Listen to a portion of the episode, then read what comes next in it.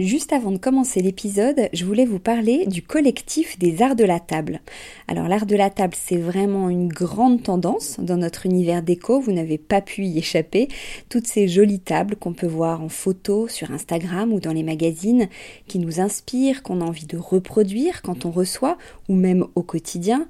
Tous ces chefs et ces restaurants qui font attention autant au contenu qu'au contenant, et toute cette jolie vaisselle qu'on peut voir dans les boutiques, eh bien c'est tout ça que défend le collectif des arts de la table, qui a pour ambition donc de promouvoir et de valoriser la filière française des arts de la table. Grandes marques, créateurs indépendants, artisans et détaillants passionnés, ils sont tous unis d'une même voix pour faire rayonner leur savoir-faire et leurs produits mais aussi pour vous inspirer.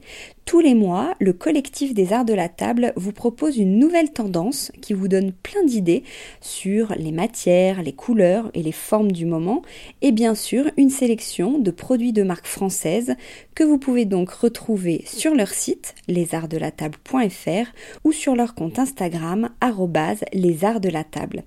Allez, place à l'épisode maintenant. Pour la saison été, par exemple, eh bien, euh, nous allons avoir des formes très rondes.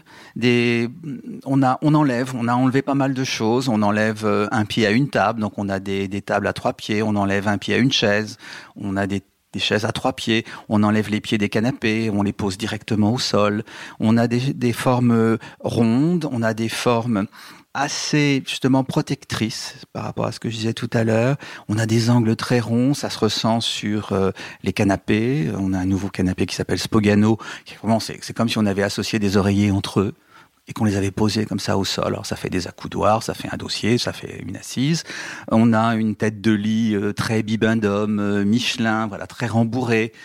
voilà, voilà ce qu'on va surtout avoir comme ligne directrice. Et puis après ça, on va faire évoluer les matières et autant les formes vont être rondes, euh, confortables, euh, protectrices, autant euh, on va aimer y mélanger des, du métal satiné, avec des épaisseurs extrêmement fines pour les étagères. Et là, on va être au contraire extrêmement aérien.